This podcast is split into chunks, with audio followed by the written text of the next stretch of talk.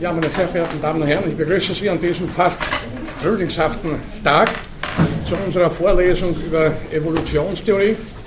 Wir haben zum letzten Mal einen ganz groben Überblick uns verschafft äh, darüber, was Evolution und Evolutionstheorie eigentlich ist. Ich darf ganz kurz die wichtigsten Punkte äh, wiederholen. Evolution bedeutet wörtlich Veränderung, Entwicklung und im Bereich der Biologie konkret äh, die Veränderung der Organismenarten in mehr oder weniger langen Zeiträumen. Auch in anderen Bereichen der realen Welt sprechen wir von Evolution, kosmische Evolution, Entstehung und Entwicklungsgeschichte des Universums, Sterne, Planeten, Sonnen und so weiter. Chemische Evolution, die Entwicklung der chemischen Elemente, zumal hier auf der Erde, die die Voraussetzung war für die biologische oder organische Evolution, für die Entstehung des Lebens und seine Entwicklung eben im Laufe von ungefähr 3,8 Milliarden Jahren. Und dann können wir von kultureller bzw. soziokultureller Evolution reden, also Entwicklungsgeschichte von menschlichen Sozietäten, Gesellschaften und Kulturen. Evolution ist überall, so könnte man sagen, alles verändert sich, alles ist im Wandel, aber diese vier Stufen der Evolution, wenn man so sagen möchte, äh, sind unterschiedlich zu charakterisieren. Die Mechanismen, die dabei wirken, sind äh, verschiedene. Man kann, wir werden darauf später zurückkommen, etwa im Bereich der soziokulturellen Evolution, äh, über die biologische Evolution hinausgehende Mechanismen feststellen, obwohl natürlich die Voraussetzung für die Bildung von Sozietäten und Kulturen letztlich unser Gehirn ist, äh, das ein biologisches Organ darstellt entwickeln Sozietäten und Kulturen eine Eigendynamik, die also über ihre biologischen Randbedingungen und Anfangsumstände gewissermaßen hinausgehen. Darauf kommen wir später noch zurück. Eine Evolutionstheorie hat im Wesentlichen drei Aufgaben, drei Fragen zu beantworten, drei Probleme zu lösen. Hat Evolution überhaupt stattgefunden? Die Frage ist eindeutig mit Ja zu beantworten. Dafür liegen unzählige Belege aus unterschiedlichsten, praktisch allen Disziplinen der Biologie und ihrer Nachbargebiete vor. Äh, zweite Frage, wie verläuft Evolution? Die Frage enthält einige Teilfragen, zum Beispiel verläuft sie langsam oder kontinuierlich. Darauf werden wir später noch zu sprechen kommen. Die dritte Frage war, was sind die Mechanismen der Evolution? Wie, wie, wie äh, funktioniert Evolution? Was sind da die Motoren, die Triebkräfte? Auch diese Frage wird uns später noch genauer beschäftigen. Ich werde in der Folge jetzt zunächst einmal einige historische Aspekte der Evolutionstheorie, des Evolutionsdenkens ganz allgemein äh, darlegen, möchte vorweg aber noch ein paar begriffliche äh, Aspekte klären. Also Evolution ist der Prozess der Veränderung. Evolution ist keine Theorie, wie ich zum letzten Mal gesagt habe. Die Evolutionstheorie ist jene Theorie, die also den Prozess der Evolution beschreibt, rekonstruiert und kausal erklärt.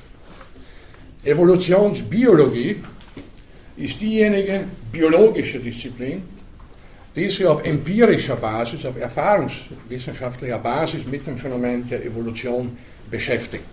Eine Disziplin, in die praktisch alle anderen biologischen Disziplinen eingehen.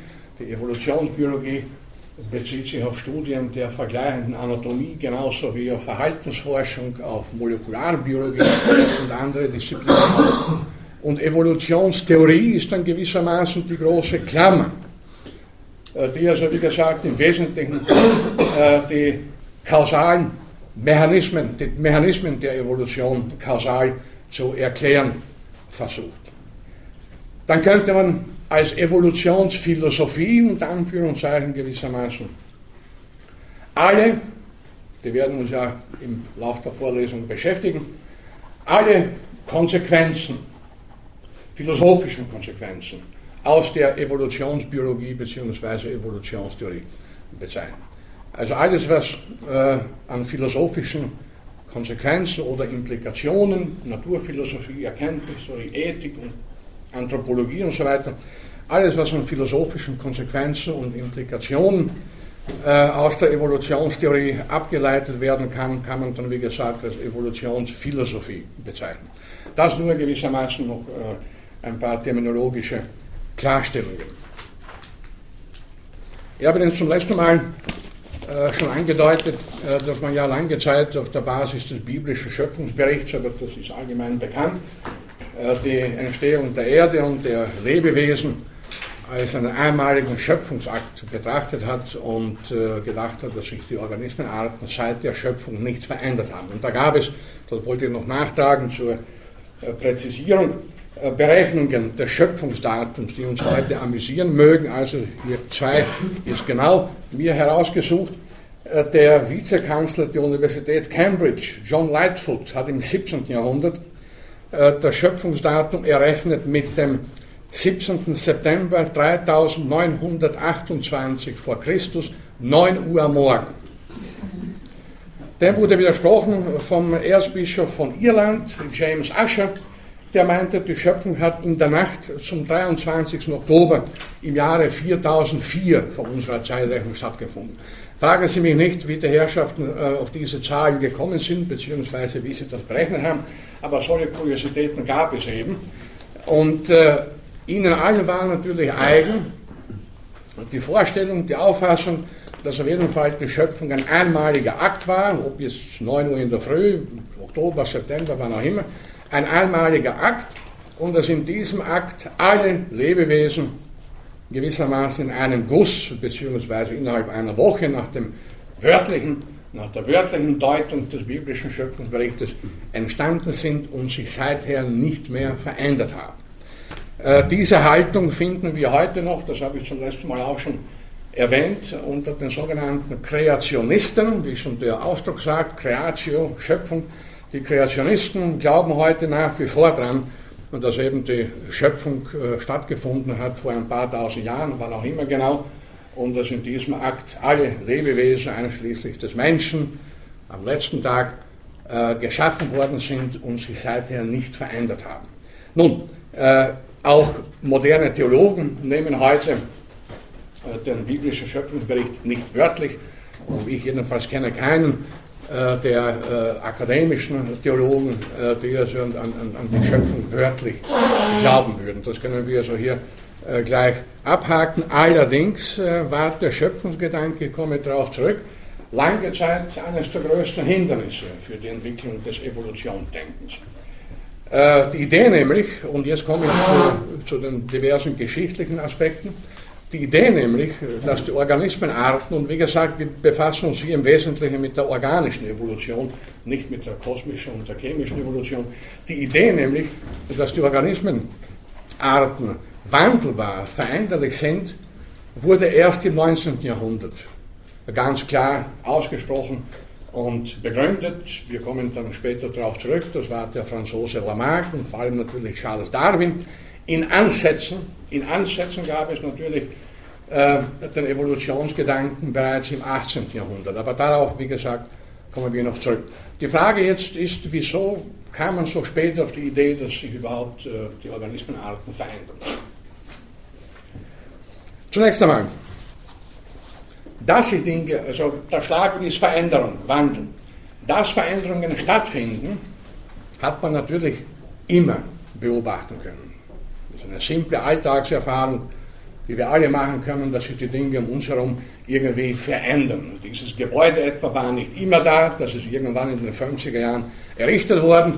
Äh, viele von Ihnen können sich erinnern an eine Zeit, wo es in Wien keine U-Bahnen gab, wo also die Innenstadt zum Beispiel, wo Autos herumgefahren sind und keine Fußgängerzonen und so weiter. Wir beobachten natürlich an uns selbst, das ist uns dann weniger angenehm, dass wir uns im Laufe der Zeit verändern, dass wir älter werden, dass die Haare grau werden, die Zähne zu wackeln beginnen und vieles andere mehr. Das nehmen wir zwar nicht als sehr positiv wahr, aber wir nehmen es wahr, es sind Veränderungen, die stattfinden. Also das, sind, das ist trivial und solche Veränderungen etwa auch in der uns umgebenden Natur Wandel der Jahreszeiten, zum Beispiel in, in, den gemäßigten Zonen, das müssen Menschen schon in prähistorischer Zeit beobachtet haben. Also diese Ansicht oder diese Erkenntnis ist natürlich uralt. Nur das hat nichts mit Evolution zu tun. Ich versuche hier zunächst einmal äh, klarzumachen, was Evolution nicht ist. Ja, denn diese Veränderungen, die wir an uns, an unseren Mitmenschen wahrnehmen, das sind individuelle Veränderungen, die mit Evolution gar nichts zu tun haben. Auch der Wandel der Jahreszeit hat nichts mit Evolution zu tun. Das passiert ja jedes Jahr und ist gewissermaßen zyklisch zu verstehen. Äh, so gab es lange Zeit in der Geschichte, zurückgehend äh, in die Antike und eigentlich bei allen Kulturen, Vorstellungen, Erklärungsversuche von Veränderungen und natürlich auch Überlegungen, ja, wie ist alles eigentlich entstanden? Es ist, glaube ich, keine Kultur bekannt, in der sich die Menschen nicht Gedanken gemacht hätten, woher kommt die Welt? Wie hat das alles eigentlich irgendwann irgendwie angefangen? Bitte. Ich wollte nur sagen, ist nicht der Urknall irgendwie. Etwas lauter bitte. Der Urknall. Ja. Äh, ist das nicht irgendwie eine, ist das nicht was ähnliches wie die Schöpfung? Ja, das ist, ich bin kein, kein Astronom und fürchte mich vor solchen Fragen. Äh, wenn man heute mit Physikern oder Kosmologen spricht, äh, ja, was ist der Urknall? Denn die behaupten ja, die Welt entstand aus dem Nichts. Jetzt müssen wir uns vergegenwärtigen, das Nichts der Kosmologen ist nicht das Nichts, das wir im Alltag gebrauchen. Wenn da draußen ein Geräusch ertönt und sie schauen nach und sagen, da ist nichts, dann ist da sehr wohl etwas, sehr viel sogar. Während der Urknall in der Theorie der Kosmologen aus dem Nichts bedeutet. Das können wir uns nicht wirklich vorstellen, wie, wie aus dem Nichts. Gut, wir haben einen Kosmologen auch gefragt, ja bitte, was heißt aus dem Nichts? Ja, das heißt, es gab eine Singularität. Fragen Sie mich bitte jetzt nicht, wie das genau zu definieren ist. Ich möchte da nicht in der Kosmologie dilettieren. Und aus dieser Singularität entstand dann die Welt äh, mit einem gewaltigen Knall und Explosion und äh, stieb seither, seit ungefähr 13 Milliarden Jahren, permanent auseinander. Wenn Sie jetzt konkret fragen, ist das nicht auch so etwas wie äh, ein Schöpfungsgedanke? Naja, vielleicht. Äh, ein, der, ein Wiener Physiker, Roman Sechsel, leider sehr früh verstorben, hat einmal gesagt, ja, die Frage, wer urgeknallt hat, das können die Physiker nicht beantworten. Die können die Physiker nicht beantworten. Wer hat der urgeknallt? Äh, in der Biologie, Evolutionsbiologie haben wir es leichter, denn da fragen wir nicht nach dem Anfang der Dinge überhaupt, sondern als die Lebewesen entstanden sind, da war ja schon eine Menge da. Und das mag auch nebenbei gesagt äh, einer der Gründe dafür sein, dass einige Umfragen zufolge, die in den USA vor einigen Jahren gemacht wurden, äh, finden Sie unter Biologen, wenn ich die Zahl jetzt korrekt im, in Erinnerung habe, 98,5% Atheisten, unter Physikern viel weniger. Ja, dann ist, da, da, da, ist noch einiges offen. Da, da vor dem Urknall, da könnte man noch irgendwie Biologen, alles klar, wir werden ja noch über Evolutionsprozesse sprechen, da brauchen wir keinen Schöpfer oder irgendwas. Das ist alles sehr, eigentlich sehr einfach sogar, relativ einfach erklärbar, wie das Leben entstanden ist und, und wie wir Menschen uns entwickelt haben. Das ist im Prinzip bei allen Fragen, offenen Fragen im Detail, äh, sind die groben Züge sehr gut rekonstruierbar. Also vielleicht ist meine Antwort jetzt nicht genau, was Sie hören wollten, aber ich kann da auch nicht mehr dazu sagen, als was ich von Physikern und Kosmologen darüber weiß, also aus dem Nichts. Es gibt natürlich alternative Theorien. Eine ist äh, die Auffassung, dass der Kosmos ewig immer schon existiert und gewissermaßen zyklisch so alle 10, 15 Milliarden Jahren zusammenbricht und dann wieder auseinandersteht und das sind dann zeitliche Dimensionen äh, immer schon. Ja, und die dritte Möglichkeit wäre, es hat ein Schöpfer urgeknallt. Und jetzt, äh, für mich persönlich sind alle drei eigentlich, äh, wenn ich das nebenbei bemerken darf, unbefriedigend. Aus dem Nichts kann ich mir schwer vorstellen. Aus dem Nichts, wie, wie kann aus dem Nichts äh, die Welt entstehen? Das ist ja gewaltig. Ich weiß, ob es Kosmologen wirklich vorstellen können. Aber bitte, wissenschaftliche Theorien, auch das nebenbei, haben ja nicht die Aufgabe, dass sie anschaulich sind. Äh, die zweite Idee, der Kosmos existierte schon immer. Ja, ist auch verlockend, weil da ist die Frage, äh, wie hat es begonnen, überhaupt nicht mehr relevant. Die Frage können wir uns dann ersparen. Die Welt war schon immer da, wenn auch in anderer Form. Aber auch das entzieht sich völlig unserem, Vorst unserem Vorstellungsvermögen. Ewig, das ist also ein eigentlich erschreckender Begriff. Wenn wir darüber reden, ja, das dauert ewig lang, naja, dann meinen wir, da hat sich jemand zehn Minuten verspätet. Das hat nichts mit Ewigkeit zu tun. Naja, und die dritte Möglichkeit, es gab einen Schöpfer, Gott oder wie auch immer, ist wiederum unbefriedigend, denn dann bleibt die Frage offen, ja, wer ist das? Also, wie habe ich mir denn vorzustellen? Was hat der, der im Schilde geführt? Äh, das heißt, in Bezug auf diese Frage bin ich eigentlich Agnostiker, das heißt, da, also, da muss ich zugeben, ich weiß es nicht. Und ja, damit. Ist nur interessant, dass das dann jetzt wissenschaftlich ist, wenn man sagt, das ist der Urknall, anstatt wenn man sagt, das ist der, der Schöpfungstag. Ja, also ich kann da nur noch einmal, ich habe zum letzten Mal auch darauf hingewiesen, wenn man astronomische, kosmologische Bücher zur Hand nimmt, die sind tatsächlich so weit, äh, dass sie sagen, äh, die ersten Sekunden nach dem Urknall sind bekannt. Es ist bekannt, was da geschehen ist. Nicht? Das sind winzige Teile, Elementarteile und so weiter. Wie gesagt, das entzieht sich natürlich unserer Vorstellung, aber noch einmal, äh, wissenschaftliche Theorien grundsätzlich brauchen nicht unbedingt anschaulich zu sein. Das ist ja die Evolutionstheorie in weiten Bereichen auch nicht, die kommt darauf heute noch zurück.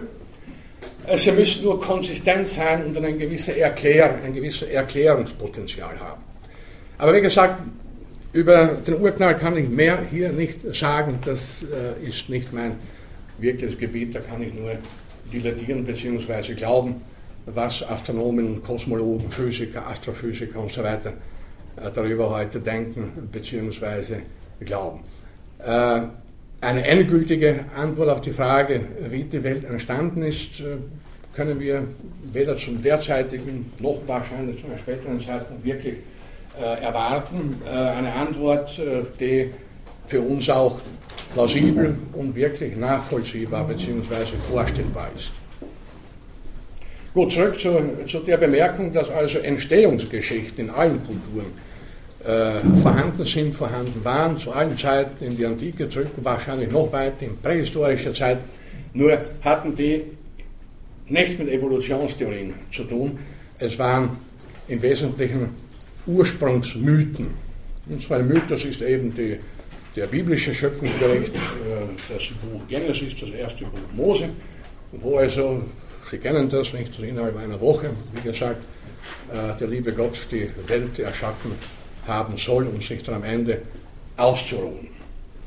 Solche und ähnliche Mythen finden sich in verschiedensten Kulturen in der Antike. Die Griechen, die alten Römer hatten ja für alles Götter, die konnten alles an, Götter abschieben, für alles Götter verantwortlich machen, natürlich auch dafür, dass die Welt überhaupt entstanden ist und so weiter. Also Entstehungsgeschichten ohne Evolution sind allgemein verbreitet, aber in Form von Mythen, die dann auch mit Mechanismen arbeiten, mit metaphysischen Konzepten, die nicht weiter erklärbar sind und ich habe schon zum letzten Mal betont, das betone ich wieder, äh, dass eine wissenschaftliche Theorie nicht mit unbekannten Größen arbeiten darf, die also ihrerseits einer Erklärung bedürfen, aber nicht erklärt werden können. Charakteristisch für alle, praktisch alle Schöpfungsmythen waren bzw. sind im Wesentlichen äh, vier Annahmen. Erstens, der Schöpfungsakt ist einmalig. Das ist nur einmal passiert. Die Welt ist nicht mehrmals entstanden. Auch einzelne Organismenarten sind nicht mehrmals entstanden. Das war alles ein einzelner äh, Akt gewissermaßen, ein göttlicher Funke. Zweitens operieren alle Ursprungs- oder Schöpfungsmythen mit äh, unbekannten Ursachen. Wie gesagt, sie stellen Gott, einen Schöpfer im weitesten Sinne, an den Anfang und der bleibt im Wesentlichen unbekannt. Man kann sich da alle möglichen Dinge zusammenreimen und vorstellen, wie da der Schöpfer ausschaut oder der berühmte alte Mann mit dem langen weißen Bart über den Wolken und ähnliches mehr. Aber letzten Endes bleibt äh, der Schöpfer äh, eine unergründliche, übernatürliche Annahme. Das dritte Merkmal äh, aller Schöpfungsmythen ist, das geht aus dem Gesagten hervor, dass die heute lebenden Arten immer schon so ausgeschaut haben. Haben, es gab keine Veränderungen. Der Feldhase war immer ein Feldhase, der Fuchs war immer ein Fuchs und, und äh, der Mensch war immer so wie wir jetzt aussehen. Äh, die Arten wurden also von Anfang an in der Weise erschaffen, wie sie sich uns heute darbieten. Und äh, das vierte, ganz entscheidend, allen Ursprungs- und Schöpfungsmythen ist ein statisches Denken eigen. Das geht ja aus dem Gesagten hervor. Und das ist der, das Gegenteil, das krasse Gegenteil zum Evolutionsdenken, das ein dynamisches Denken darstellt.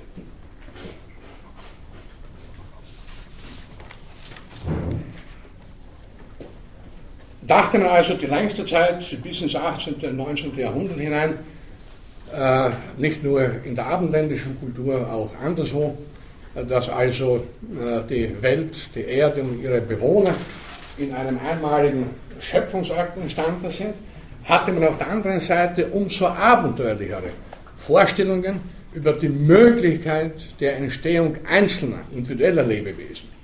Und da sind zu erwähnen äh, die Theorien der Urzeugen. Urzeugen bedeutet ganz allgemein die spontane Entstehung einzelner Lebewesen, zum Beispiel aus anorganischer, vor allem aus anorganischer Materie. Und da gab es im Laufe der, der Jahrhunderte die abenteuerlichsten Vorstellungen, insbesondere dachte man, dass verschiedene Insekten, Würmer und so weiter aus Mist spontan entstehen könnten, was äh, eine verlockende Annahme ist, denn wir alle wissen, wo sich Mist ansammelt sammelt sich auch Ungeziefer an. Da muss man nur dann kausal verknüpfen. Das Ungeziefer, das ist ja aus dem Mist äh, hervorgegangen. Orientreisende im Mittelalter wollen auch beobachtet haben, dass Gänse und Schafe an Bäumen wachsen und wenn sie dann eine gewisse Größe erreicht haben, runterfallen und dann davonlaufen bzw. davon fliegen. Interessanterweise war aus diesen Gründen äh, Schafs- und Gänsefleisch in bestimmten Regionen auch in der Fastenzeit als Nahrung zugelassen, weil es ja pflanzlicher Herkunft Ich erinnere mich in meiner Kindheit, äh, am Land, wo ich aufgewachsen bin, gab es nach starken Regenfällen immer wieder sehr viele kleine Kröten, also Unken. Meine Urgroßmutter, die ich nicht mehr kannte, soll geglaubt haben, soll noch geglaubt haben, dass diese Unken mit dem Regen vom Himmel fallen gefallen sind. Und wieso treten sie nach jedem Regen so häufig auf? Äh, das sind wahrnehmungspsychologisch natürlich interessante, eigentlich leicht nachvollziehbare Phänomene, weil wir Menschen dazu neigen, Ereignisse, die gleichzeitig nebeneinander oder hintereinander auftreten, auch kausal miteinander zu verknüpfen. Es ist plötzlich so viele Unten da am Hof oder in der Küche vielleicht sogar, die sind da hereingekrochen und es hat vorher geregnet. Und immer, wenn es regnet, gibt es nachher viele Unten.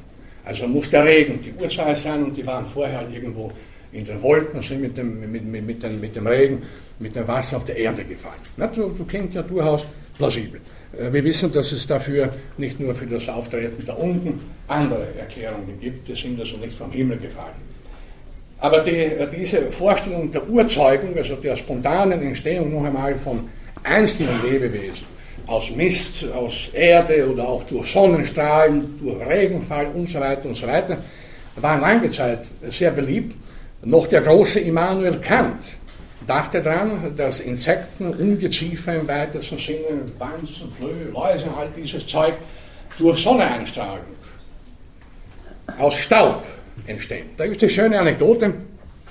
Kant hatte ja eben aus diesem Grund, weil durch Sonneneinstrahlung Insekten oder Ungeziefer entstehen könnte, sein Schlafzimmerfenster immer zu. Im Winter und im Sommer, das durfte nie geöffnet werden. Und eines Tages, als er mit dem Wagen ein paar Meilen wegfuhr, seine einzige Reise, die er jemals unternahm, Kant hat bekanntlich seine Vaterstadt Königsberg nie oder ihre Umgebung verlassen. Gut, das haben bitte vor, zu der Zeit, vor 200 Jahren, war das äh, durchaus nichts Ungewöhnliches. Aber einmal ist er ein paar Meilen weggefahren mit einem Pferdewagen und sein Diener hatte inzwischen das Fenster des Schlafzimmers geöffnet. Prompt merkte Kant im Schlafzimmer Ungeziefer. Womit die Theorie natürlich bestätigt war, es ist die Sonne, die Sonneneinstrahlung. Auch Kant, ein großer Denker, sonst kam offenbar nicht auf die Idee, dass es dafür andere Erklärungen geben muss, dass das Ungeziefer, gerade weil er nie das Fenster öffnet, entsteht bzw. entstanden ist unter günstigen Voraussetzungen, Fortpflanzung, Voraussetzungen und so weiter. Also, da könnte man noch unzählige ähnliche Beispiele anführen, äh, die allesamt also nichts mit Evolution zu tun haben, sondern nur, wie gesagt, zum Teil ganz amüsante Spekulationen darüber äh, darstellen, wie einzelne Organismen spontan, wie gesagt, entstehen können bzw. entstanden sind. Und das hat noch einmal äh, zu tun mit unserer Wahrnehmung bzw. mit den Tücken unserer Wahrnehmung. Äh,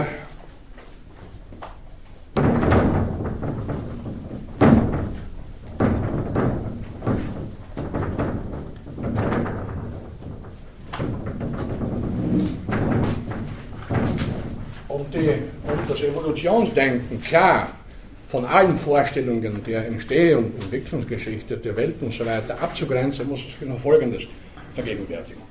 Äh, das hier steht äh, symbolisch für vier verschiedene Organismenarten.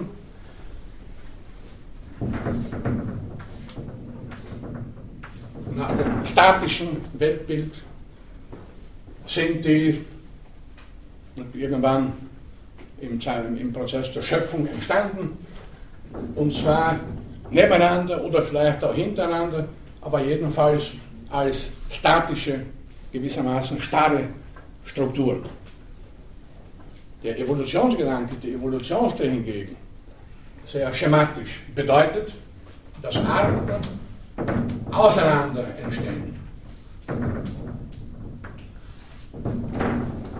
Das führt dann zu den sogenannten Stammbaummodellen, darauf wird noch zurückzukommen sein.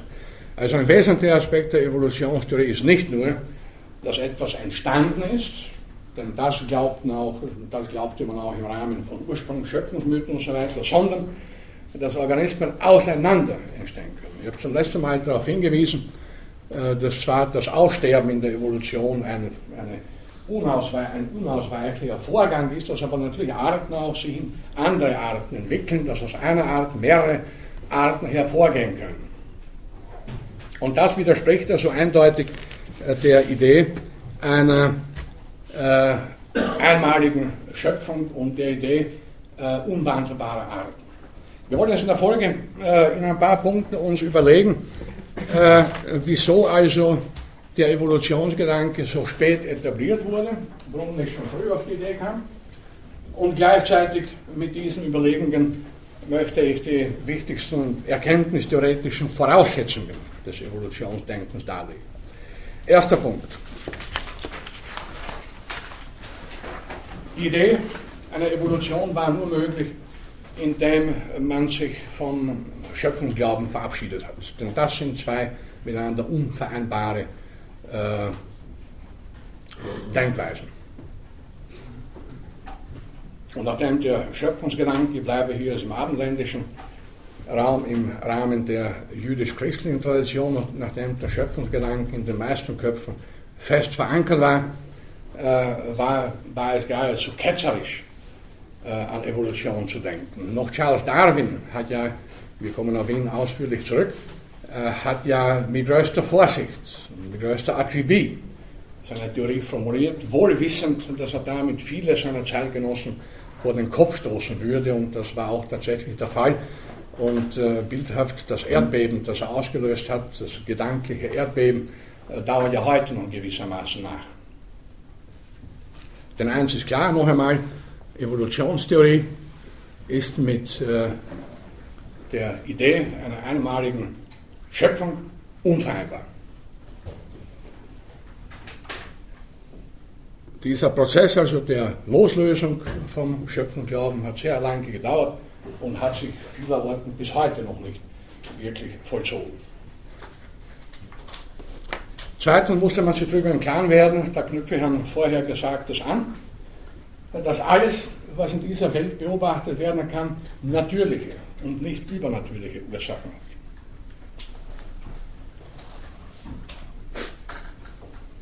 Der Schöpfer oder der Designer, wie das heute im Rahmen des Konzepts Intelligent Design äh, gesagt wird, ist ein übernatürlicher oder unnatürlicher Urheber und daher kann jede Auseinandersetzung mit ihm, jede gedankliche Auseinandersetzung mit ihm zu keiner wissenschaftlichen Theorie führen, die noch einmal immer äh, nicht mit, mit unbekannten übernatürlichen Ursachen rechnen darf.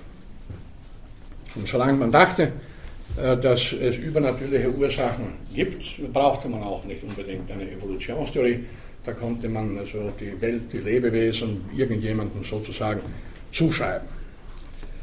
Äh, der dritte Punkt äh, wurde zum Teil schon angedeutet, hat zu tun mit unserer Wahrnehmung.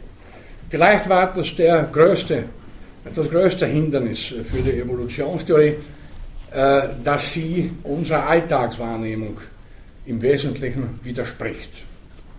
Denn was wir unmittelbar beobachten können, ist, dass eben aus dem Ei einer Henne wieder eine Henne schlüpft, sondern eine kleine, ein Küken und nicht ein Salamander. Und dass äh, ein Salamander wieder nur einen Salamander hervorbringt und äh, dass wir Menschen immer nur andere Menschen hervorbringen und so weiter.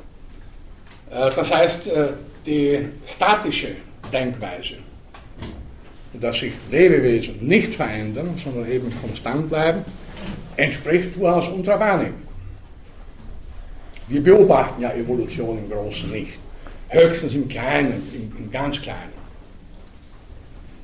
Und äh, was der menschlichen Anschauung widerspricht, das will man nicht so leicht glauben. Das war ja ähnlich mit, äh, mit der äh, Überzeugung, dass die Erde nicht im Mittelpunkt der Welt steht, dass sie rund ist und keine Scheibe und dass sie um die Sonne kreist und nicht umgekehrt. Und dieser Gedanke wurde zwar schon zum Teil in der Antike vorweggenommen, wurde dann wieder vergessen und es dauerte Jahrhunderte, bis zu Beginn der Neuzeit dann durch Kopernikus, Kepler, Galileo Galilei äh, sich die Auffassung durchsetzen konnte, dass die Erde eben keine flache Scheibe ist, sondern ein, eine, eine Kugel oder annähernd kugelförmig gestaltet.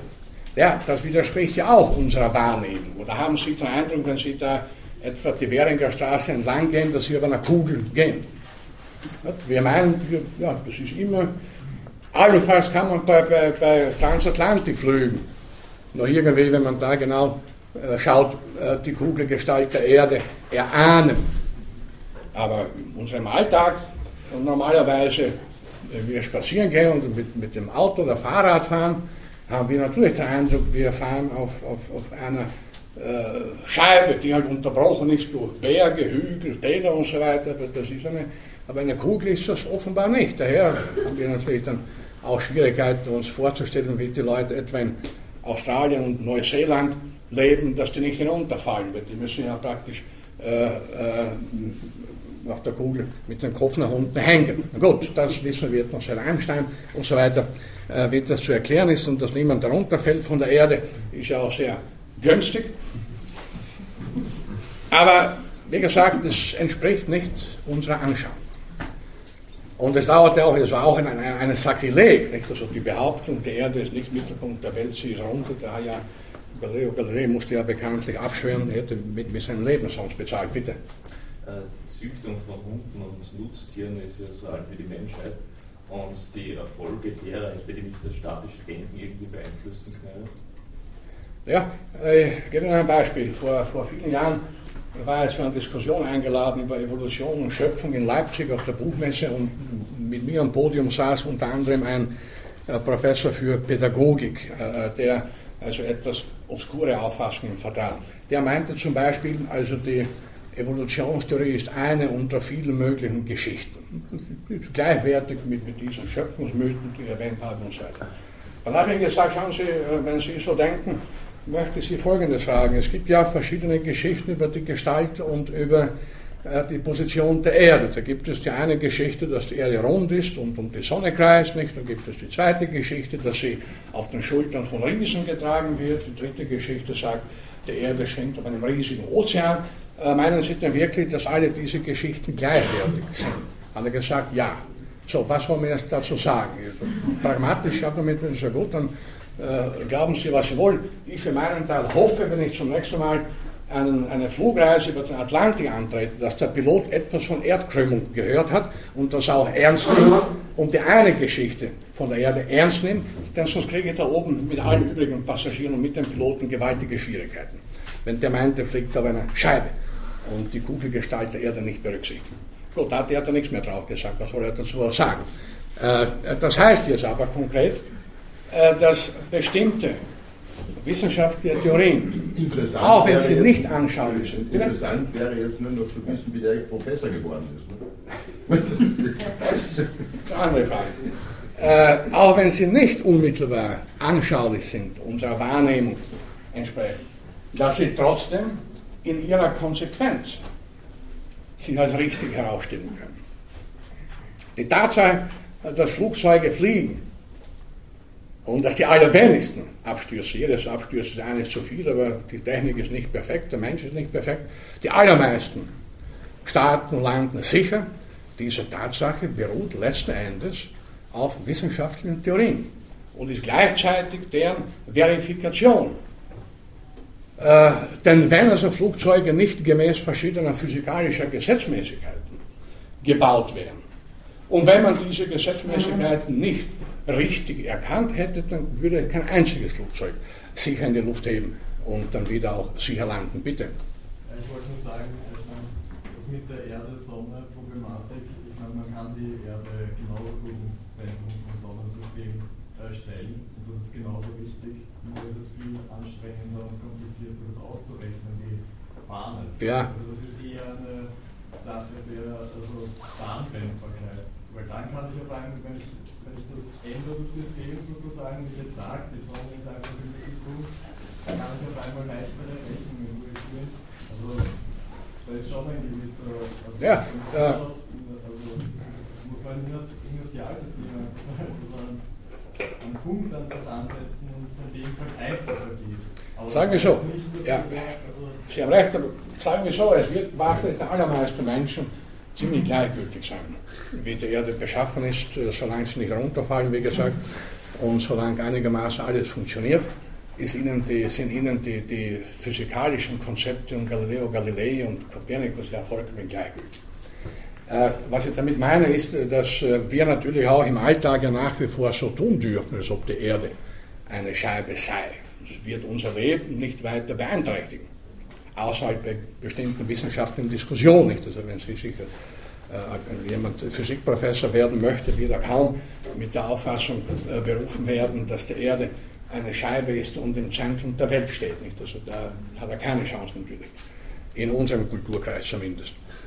Äh, als Schamane, irgendwo in einer anderen Kultur, würde er sich vielleicht damit bewähren. Da würde er ja genau das beweisen, was Leute eh glauben, dass er eben keine Kugel ist. Und äh, natürlich ist hier auch noch, um das nachträglich zu bemerken, die Auffassung, äh, nicht äh, die, die, alte Idee nicht zu übersehen, nämlich wir sind das Zentrum. Unser Planet muss das Zentrum sein. Und dazu muss ich auch sagen, dass die Astronomie in den letzten Jahren, Jahrzehnten ja gewaltige Fortschritte in dem Sinne erlebt, äh, erlebt hat. Jetzt, ich möchte nicht wieder über den Urknall reden, dass jedenfalls die Zahl der, der Sterne, Planeten, Sonnen und so weiter äh, enorm gestiegen ist. Ich meine, die, der bekannten äh, wir können mit der modernen, mit modernster Beobachtungstechnik Signale empfangen von Sternen, die zwei Milliarden Lichtjahre von hier entfernt sind, vielleicht also nicht mehr existieren und so weiter, und haben erst im Laufe der äh, neueren Zeit äh, eine ungefähre Vorstellung, also Vorstellung unter Anführungszeichen, äh, von den wirklichen Dimensionen des Weltalls bekommen. Äh, ursprünglich war man ja da auf das freie Auge angewiesen, was, was kann man mit freiem Auge erkennen, bei sternenklarem Himmel nur einen winzigen Ausschnitt aus der äh, aus dem gesamten Weltraum. Und eben durch moderne Beobachtungsinstrumente und so weiter wurde dieser Ausschnitt immer größer und äh, man schätzt heute, dass vielleicht noch nachträglich, äh, was die Dimensionen betrifft, also dass es äh, ungefähr 100 äh, Milliarden äh, Galaxien oder Sternensysteme gibt und dass jede im Durchschnitt aus 100 Milliarden Sonnen besteht. Das können Sie dann ausrechnen, wie viele das sind. Äh, vorstellen können wir uns das natürlich nicht wirklich, aber es wird wohl so sein. Und also noch einmal die äh, der Hindernisgrund, einer der wichtigen Hindernisgründe äh, für die Evolutionstheorie war unsere eigene Wahrnehmung. Bitte. Aber gerade das ist zum Beispiel im Raumflug ja als Alltagswahrnehmung vorhanden. Ich gebe zu, dass wir nicht alle im Alltag Raum fliegen, aber es gibt mittlerweile genügende, die die Erde als Kugel gesehen haben. Es gibt ein paar Leute, die sie aus der Ferne gesehen haben, natürlich auch nur aus der nächsten, aus nächster Nähe. Denn verglichen, wie gesagt, mit den wirklichen Dimensionen ist eine Reise zum Flug ja eigentlich nichts weiter als eine kleine Fahrradfahrt äh, bei der Schottenturm der Führung durch oder sonst wo. Das ist eine Frage der Perspektive. Nur, äh, was soll ich sagen? Äh, diejenigen, die das gesehen haben, der, der fest davon überzeugt ist, die Erde ist eine Scheibe, ja, dem kann der nicht helfen, der da auf dem Mond oben war, beweist, dass es überhaupt wahr ist.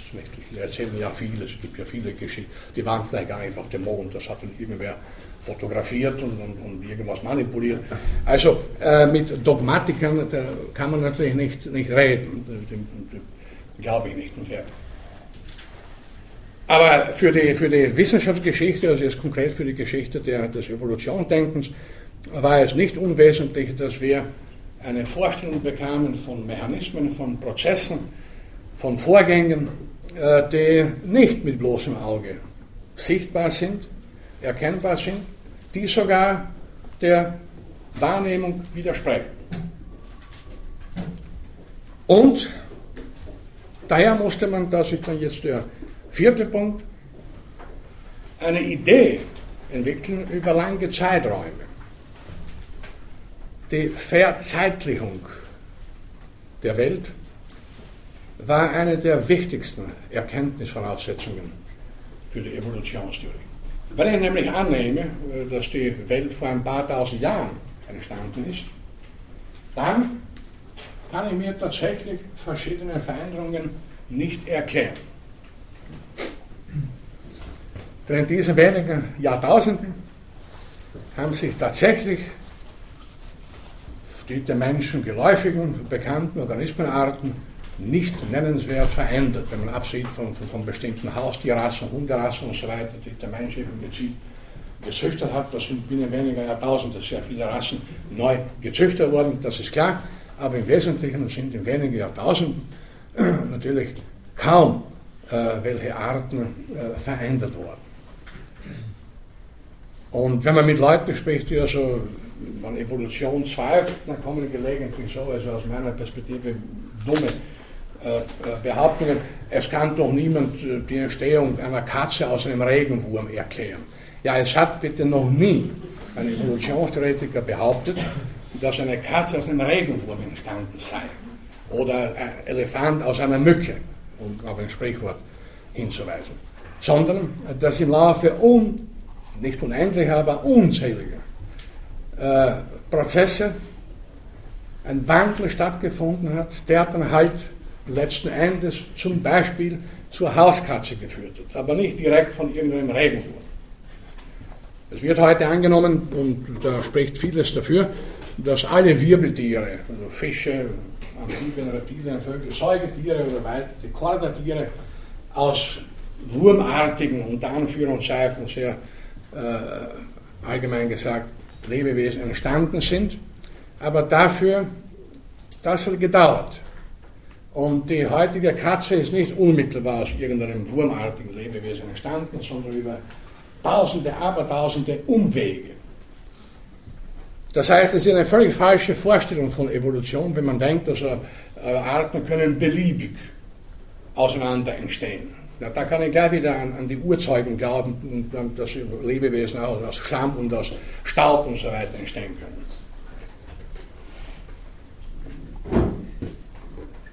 die Katze, um bei dem Beispiel zu bleiben, und die Katzenartigen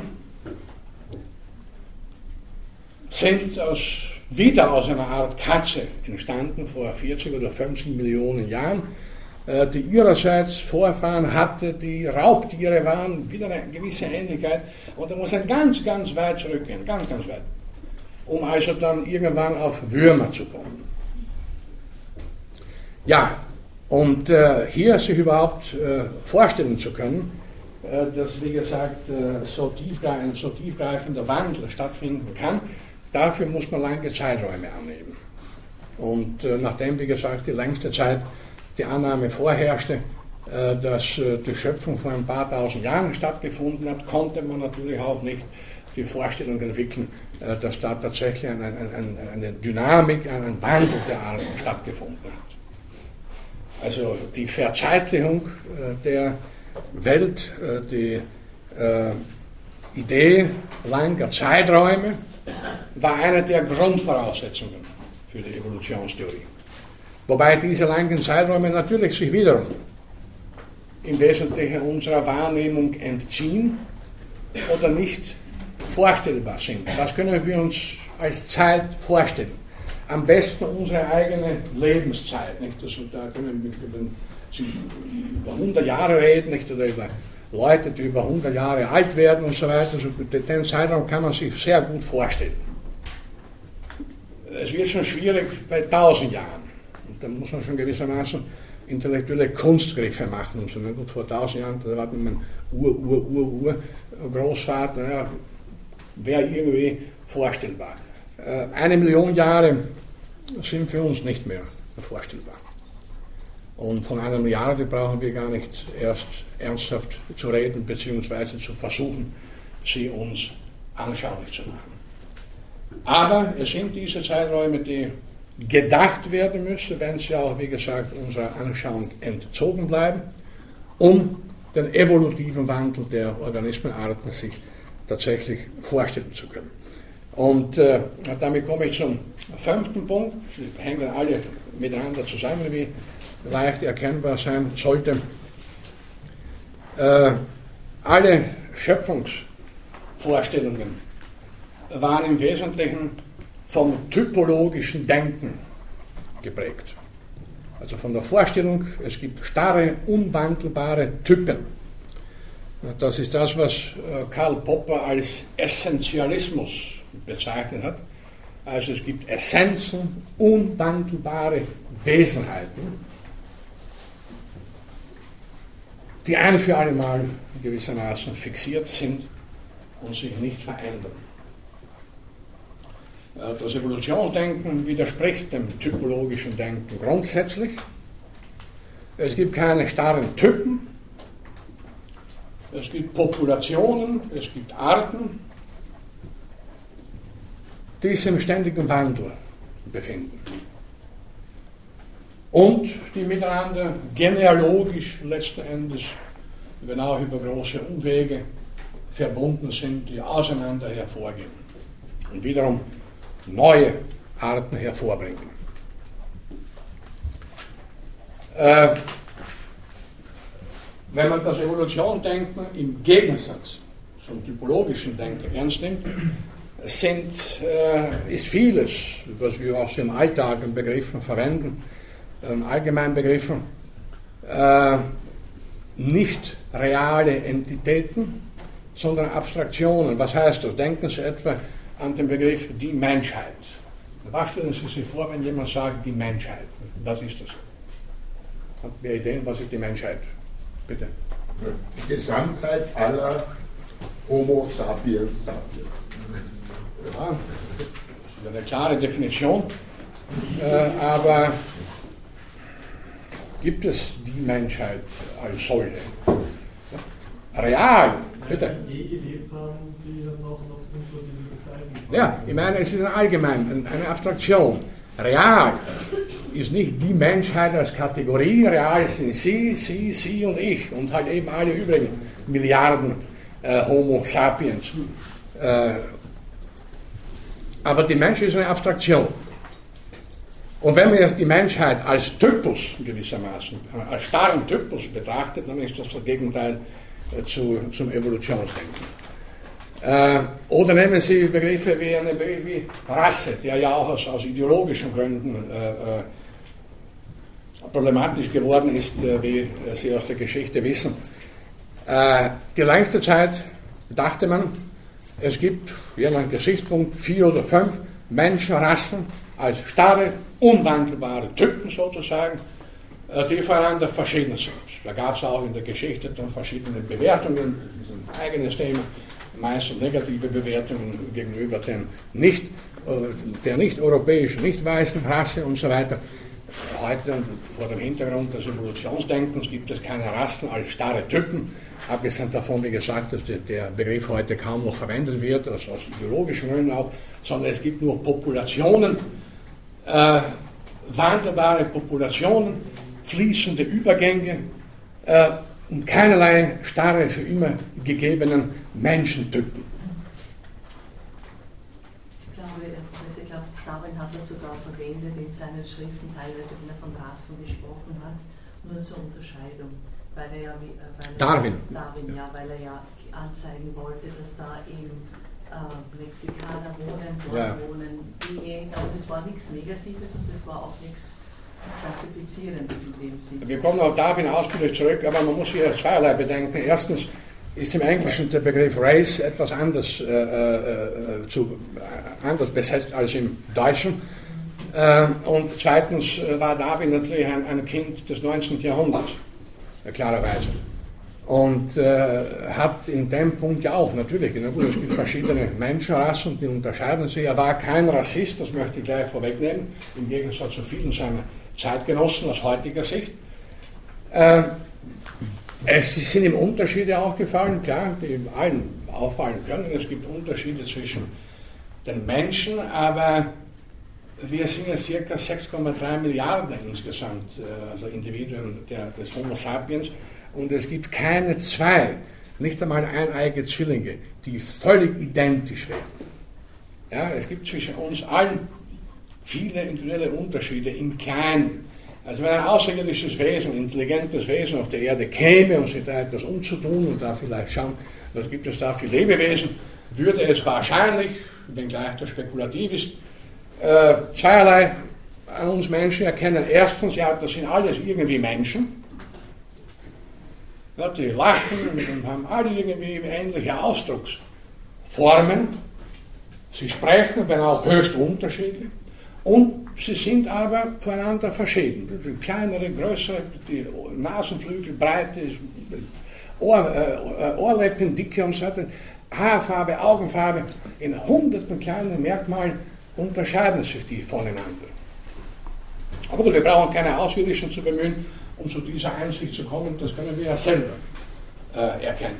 Und das, ist, das beruht auf dem Prozess der genetischen Rekombination, auf den zurückzukommen sein wird.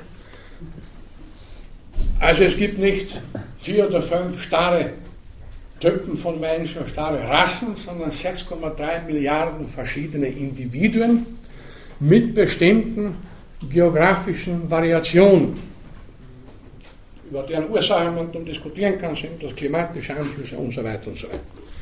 In der heutigen Anthropologie äh, geht man weitgehend davon aus, äh, dass die Unterschiede zwischen Individuen oft größer sind als die Unterschiede, die man früher zwischen den sogenannten Rassen angenommen hat. Und zwar Unterschiede genetisch als auch äh, im phänotypischen Bereich. Also noch einmal, es gibt nicht die Menschheit, es gibt 6,3 Milliarden Individuen, die einander alle irgendwie ähnlich sind, aber auch sich in unzähligen kleinen Merkmalen voneinander unterscheiden. Das war äh, diese Ansicht nicht nur in Bezug auf den Menschen, das betrifft genauso auch, auch die Hausratte und, und Hunde und Katzen und so weiter. Auch da gibt es innerhalb jeder Art eine ungeheure Variationsbreite. Nur erkennen wir die nicht in jedem Fall so klar wie im Falle von uns Menschen. Das war also eine ganz, ganz entscheidende Ansicht und äh, nur auf der Basis dieser Ansicht konnte dann gemeinsam mit äh, anderen vorher genannten äh, Aspekten die Evolutionstheorie begründet werden. Und ein Hindernis gab es dann noch, das ist dann der sechste und letzte Punkt, äh, der, Zusammenhang, der zusammenhängt mit der Vorstellung äh, des Zentrums der Welt, äh, dass dem Menschen eine Sonderstellung in der Welt zukommt, dass er im Gegensatz zu allen übrigen Lebewesen eine unsterbliche Seele habe, die also nach seinem Tod weiterlebt. Auch das widerspricht dem Evolutionsgedanken ganz klar. Erstens, wenn wir schon von Seele reden, als äh, Ausdruck der Gemütsbewegungen, Affekte, Emotionen und so weiter charakterisiert, Dann wissen wir heute, dass äh, diese sogenannte Seele nicht nur Menschen zukommt, dass sie auch anderen Lebewesen zugebilligt werden muss, zumindest den unter Anführungszeichen höheren Säugetieren, einschließlich allen aller Primaten, aber auch Katzen, Hunde, Elefanten, Schweine und so weiter. Und dass zweitens diese Seele nicht unsterblich ist, sondern ein Manifest gewissermaßen des Nervensystems und äh, Gehirns darstellt. Und nichts Übernatürliches, wo wir wiederum darauf zurückkommen, dass jede übernatürliche Annahme oder die Annahme übernatürlicher Kräfte oder Wesenheiten, Entitäten äh, wissenschaftlich, naturwissenschaftlich äh, falsch ist und man damit nicht operieren kann.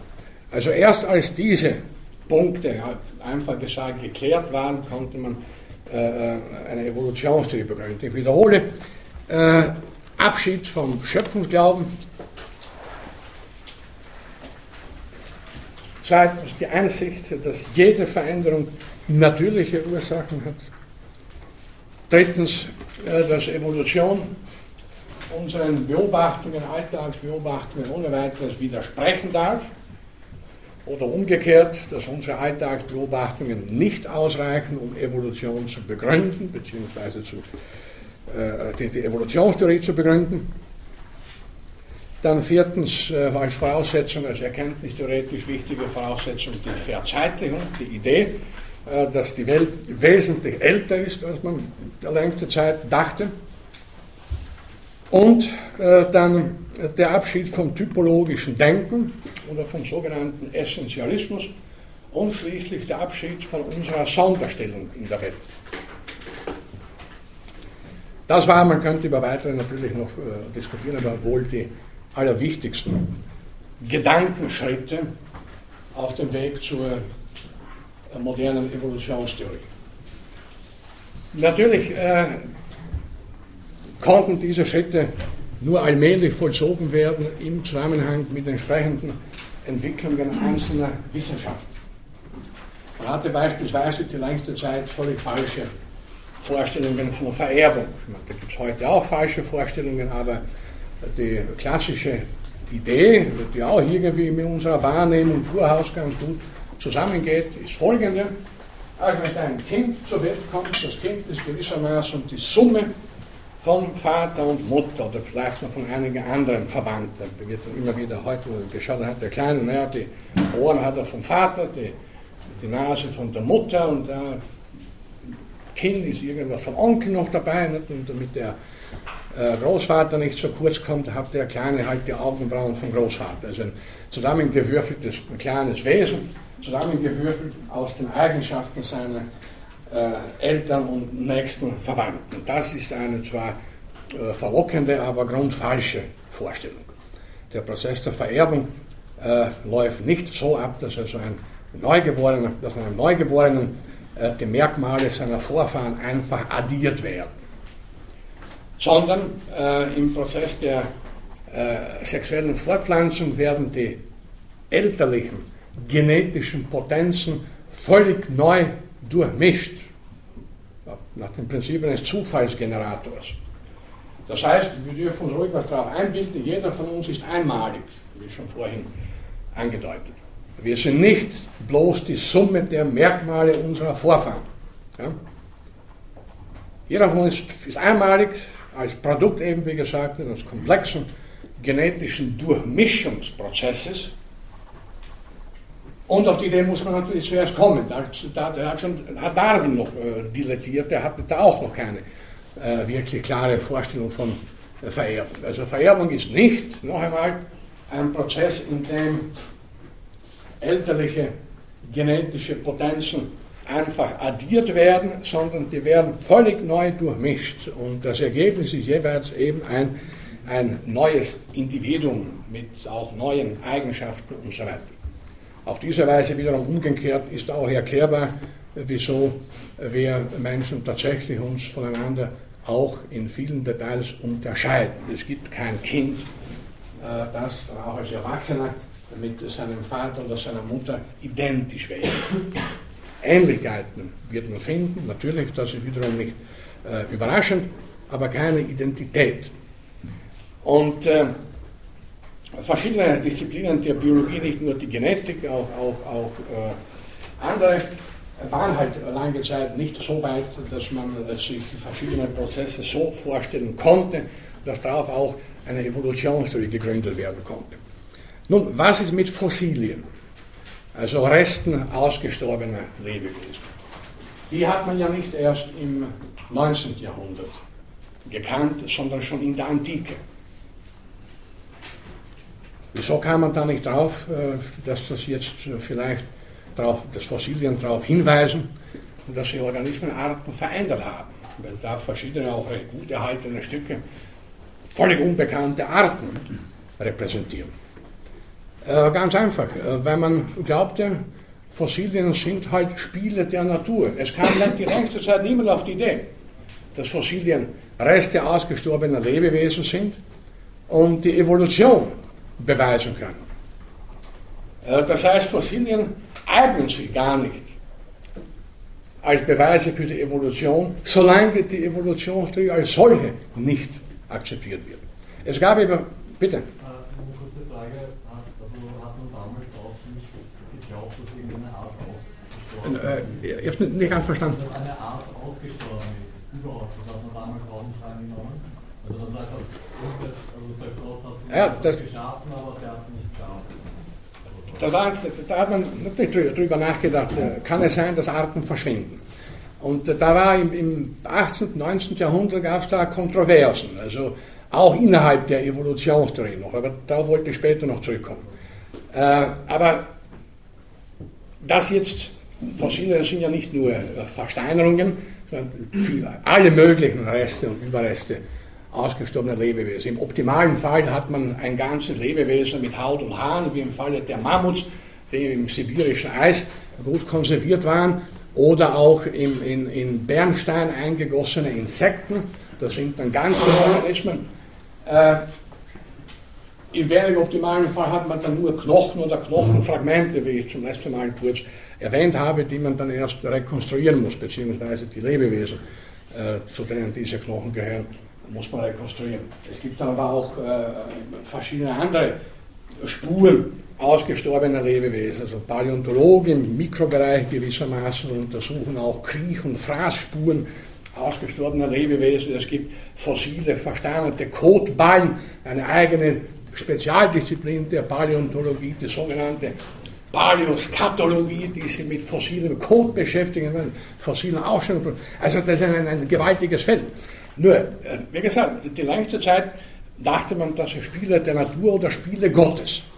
Da hat ein Schweizer äh, äh Naturhistoriker im 18. Jahrhundert einen, äh, ein Fossil gefunden und hat das äh, klassifiziert als äh, die Überreste eines armen Sünders, der in der Sintflut ertrunken ist, ein sogenannter Homo diluvius tristis testis. Und später kam heraus, das waren Überreste eines fossilen Salamanders, also ziemlich weit entfernt von der, von der Annahme.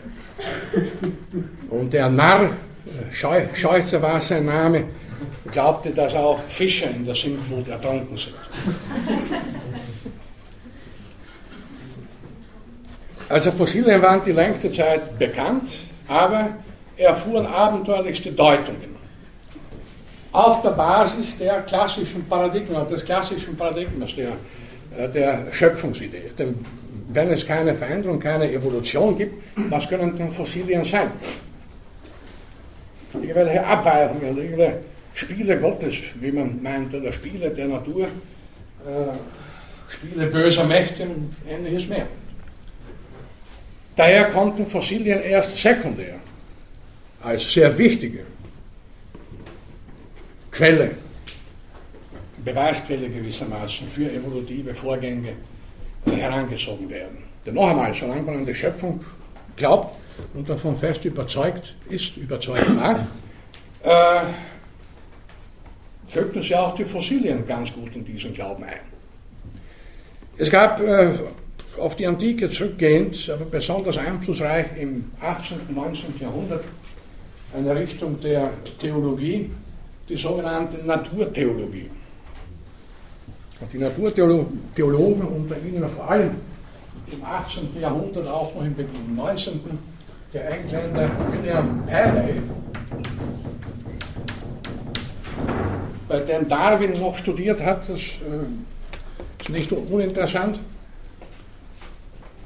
Paley und andere Naturtheologen äh, glaubten natürlich an die Schöpfung und versuchten alles, in der, alle Naturphänomene, letzten Endes mit dem Schöpfungsgedanken und mit der Idee eines allmächtigen und gütigen Gottes zu vereinbaren. Davon war Darwin ursprünglich, wir kommen noch später darauf zurück, stark beeinflusst. Darwin glaubte ja auch zunächst einmal an die Schöpfung. Er hat ja auch Theologie studiert in der Hauptsache.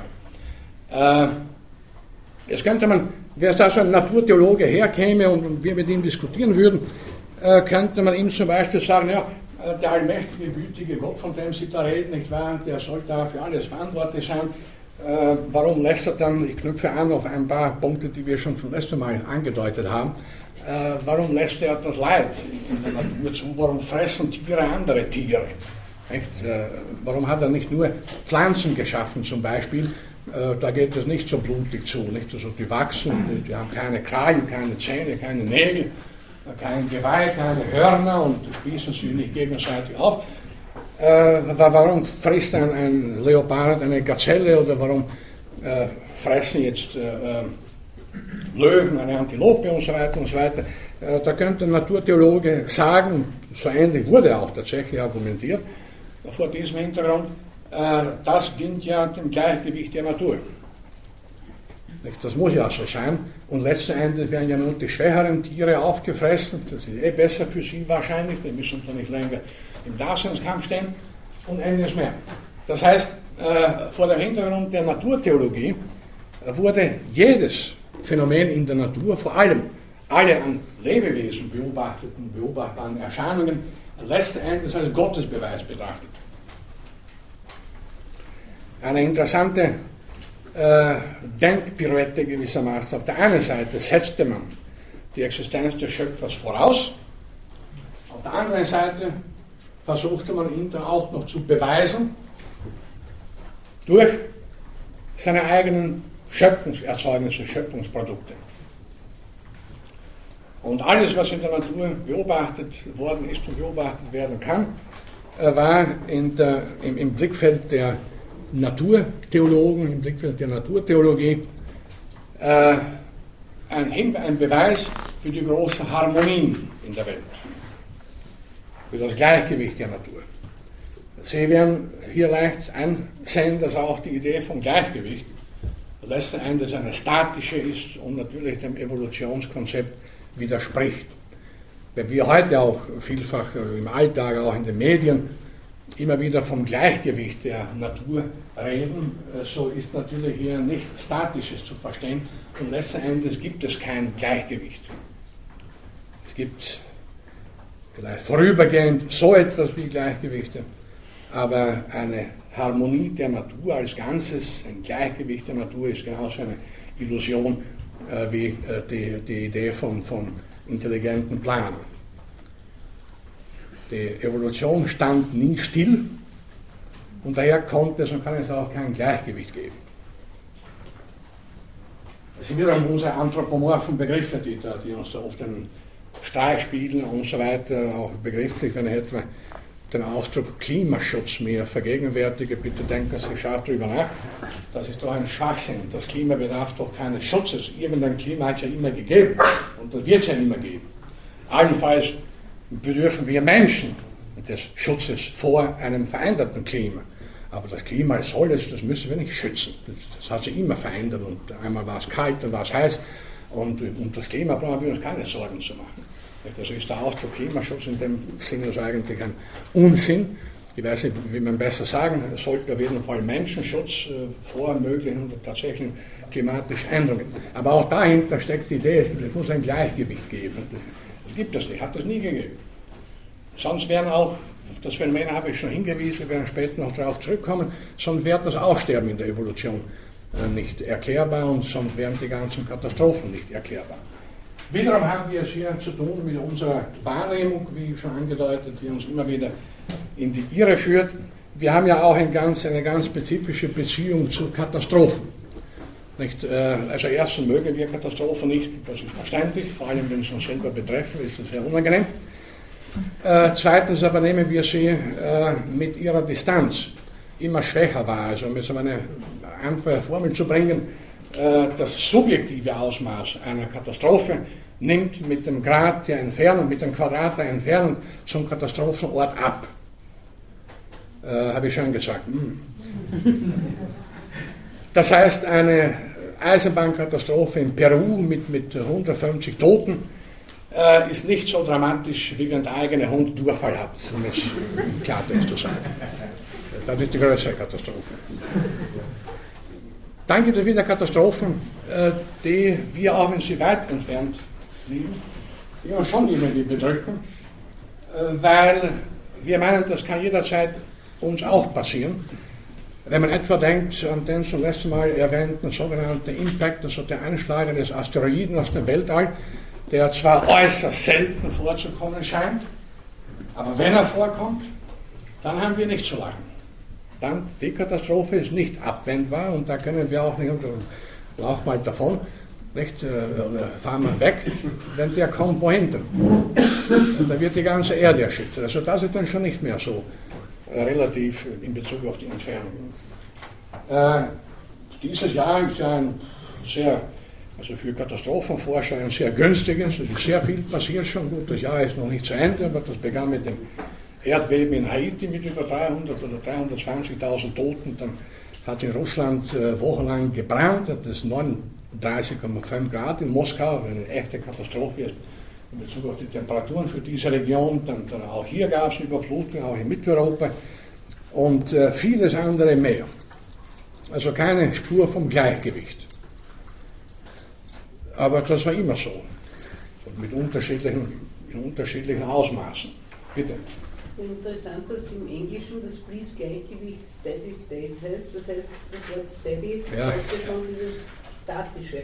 Ja, das ist, ja gut, das ist ja, richtig, das ist ein, ein Widerspruch in sich eigentlich, nicht? Und was genau mit Steady State gemeint ist, wie Sie sagen, ist Fließgleichgewicht. Und Fließgleichgewicht ist ja auch schon fast ein Widerspruch in sich. Äh, denn wenn etwas, das ist ja kein Gleichgewicht, also wenn man Gleichgewicht wörtlich nimmt, nicht, also zwei Schalen einer Waage und zwei exakt gleich schwere Gewichte, das wäre Gleichgewicht. Das gibt es in der Natur natürlich nicht, das gibt es nicht im Leben, das kann es gar nicht geben, weil, wie gesagt, alles fließt, alles bewegt sich, äh, befindet sich im ständigen Wandel. Also können wir hier zusammenfassend, um nicht so weit abzuschweifen, noch Folgendes sagen, äh, dass die grundsätzlich etwas romantische Vorstellung von der Natur, zu der Menschen neigen, überhaupt nicht im Einklang steht äh, mit der Evolutionstheorie, mit dem Evolutionsgedanken. Ich habe schon zum letzten Mal betont, wir Menschen sind natürlich wertende und ästhetisch empfindende Lebewesen, das ist ganz klar aber das sagt mehr über uns als über die Natur aus. Äh, wenn man Natur sagt, das vielleicht noch abschließend heute, da assoziieren viele auch, naja, also erst was Positives, nicht? hinaus in die Natur nicht? und so weiter, frische Luft atmen, das ist etwas sehr Positives. Äh, Natur, das sind halt äh, bunte Wiesen mit bunten Blumen, wo ein paar Bienen herumsummen, nicht wahr? und Kühe friedlich grasen. Nur bei näherer Hinsicht muss man dann sehen, dass die scheinbar friedlich grasenden Kühe erstens anderes Leben, sei es auch nur Gras, zerstören und dass sie auch vieles zertrampeln. Wenn eine Kuh in einen Ameisenhaufen draufsteigt, dann äh, ist das mit vielen Ameisen äh, zu Ende. Das sehen wir halt nicht so unmittelbar, das entzieht sich der, wie gesagt, romantischen Vorstellung von grasenden Kühen auf einer bunten Wiese.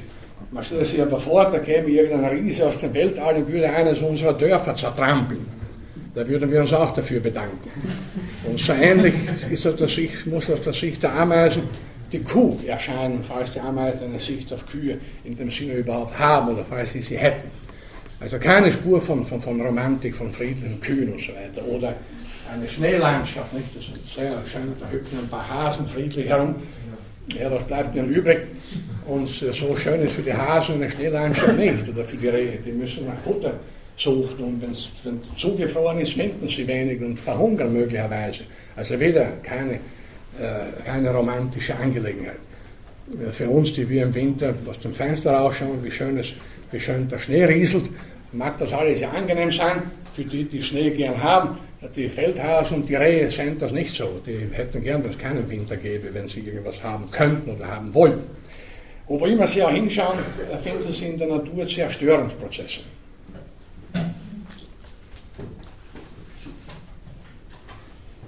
Der Akt der Nahrungsaufnahme, unterschiedlichster, in unterschiedlichster Form, unterschiedlichsten Arten, verschieden ausgeprägt, ist ein ungeheurer Gewaltakt in der Natur. Das muss man sich mal vergegenwärtigen. Die Tatsache, dass ein Lebewesen oder das Lebewesen überhaupt existieren kann, als Individuum, eine Zeit lang, je nach durchschnittlicher Lebensspanne seiner Art, ist trivialerweise nur möglich, indem das Lebewesen etwas frisst.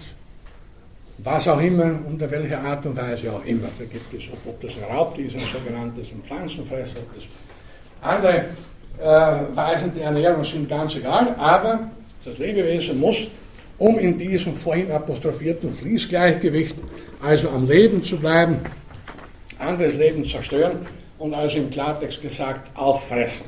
Daher ist der Akt des Fressens ein ungeheurer Gewaltakt in der Natur, wie schon gesagt. Auf der einen Seite natürlich die Voraussetzung für den Fortbestand des Lebens überhaupt, neben der Fortpflanzung das Allerwichtigste, nicht wahr? Genug Energie aufzunehmen, um am Leben zu bleiben. Der, der nicht genug Energie aufnimmt und nicht am Leben bleibt, kann sich ja auch nicht fortpflanzen. Also insoweit ist die Nahrungsaufnahme überhaupt an erster Stelle der, äh, der Wichtigkeit im Leben äh, zu setzen. Und es ist ein Prozess, der nur auf Kosten anderer Lebewesen äh, vollzogen werden kann. Und so kann es ein Gleichgewicht natürlich nicht geben. Man, auch in der Ökologie hat man da lange vom Gleichgewicht in der Natur und so weiter gesprochen. Also das muss ja alles irgendwie ausgleichen. Wenn es viele Mäuse gibt, gibt es auch viele Eulen und so weiter. Wenn es weniger Mäuse gibt, gibt es weniger Eulen. Das ist alles richtig. Aber das Gleichgewicht, hier von Gleichgewicht zu reden, ist wieder etwas eine romantische Verklärung der Natur. Es geht immer nur darum, dass ein Lebewesen einem anderen etwas wegnimmt. Und deswegen wurde ja Darwins Theorie, die wir dann genau besprechen werden, eine eigentlich düstere Naturtheorie, die aber der Realität exakt entspricht. Es gibt in der Natur nichts Schönes und nichts Hässliches, es gibt nichts Gutes, nichts Böses, es gibt nur den ständigen Wettbewerb ums Dasein, den ständigen unter Anführungszeichen Kampf ums Dasein, der oft auch wörtlich äh, sich vollzieht und ständig nimmt ein Lebewesen einem anderen irgendetwas ab, ja, äh, etwas weg. Und ist auf jeden Fall dann auch noch seinerseits durch andere Lebewesen bedroht und durch verschiedene Kräfte und Anführungszeichen der unbelebten Natur. Denn auch ein Lebewesen, das sich permanent vollfressen kann, ist immer noch gefährdet vor Erdbeben und vor sonstigen Katastrophen, Flutkatastrophen und so weiter. Es muss ja nicht gleich ein Asteroid, Asteroid auf der Erde einschlagen. Es gibt, wie vorhin angedeutet, alle möglichen lokalen Katastrophen, äh, die sich auch gelegentlich häufen, sei es Überflutungen, sei es Dürrekatastrophen, Erdbeben, Vulkanausbrüche und so weiter und so weiter. Also, die gesamte Geschichte der Erde und die gesamte Geschichte der, des Lebens auf der Erde, die gesamte Evolutionsgeschichte ist unter diesem Aspekt und nicht nur unter diesem Aspekt als Katastrophengeschichte zu begreifen. Womit ich schon etwas vorwegnehme, was uns später dann unter philosophischem Gesichtspunkt äh, noch näher beschäftigen wird, äh, wenn die gesamte Erd- und Lebensgeschichte eine Katastrophengeschichte ist, äh, dann kann es erstens keine gute Absicht hinter der Evolution geben und zweitens kann es kein Ziel der Evolution geben, beziehungsweise keine Höherentwicklung letzten Endes. Die wird ja eigentlich alles zerstört im Prinzip. Und trotzdem der starke Glaube, aber wie gesagt, das deute ich hier nur an, das werden wir später besprechen, äh, der Glaube, erstens, dass der Mensch eine Sonderstellung in der Welt hat, gewissermaßen im Zentrum der Welt steht, ist zweitens auch mit dem Glauben verbunden gewesen, ist bis heute mit dem Glauben vielfach verbunden, dass der Mensch der Höhepunkt der Evolution ist, das notwendige Endprodukt der Evolution. Und er sträubt sich natürlich dagegen, dass er letztlich auch nur ein Produkt einer Katastrophengeschichte ist und seinerseits ja nichts weiter darstellt als eine ganz gewaltige Naturkatastrophe, äh, die alle übrigen Organismenarten äh, belästigt und, und, und abknallt und, und, und ihnen Lebensräume wegnimmt und so weiter und so weiter. Aber das ist nur äh, vorweg ein Aspekt, auf den, auf den noch später zurückzukommen sein wird. Soweit ungefähr wollte ich heute äh, die Dinge bringen. Dann gibt es Ihrerseits noch Fragen oder Bemerkungen oder Hoffnungen oder Ängste. Gut, also Sie lachen, das ist gut. Äh,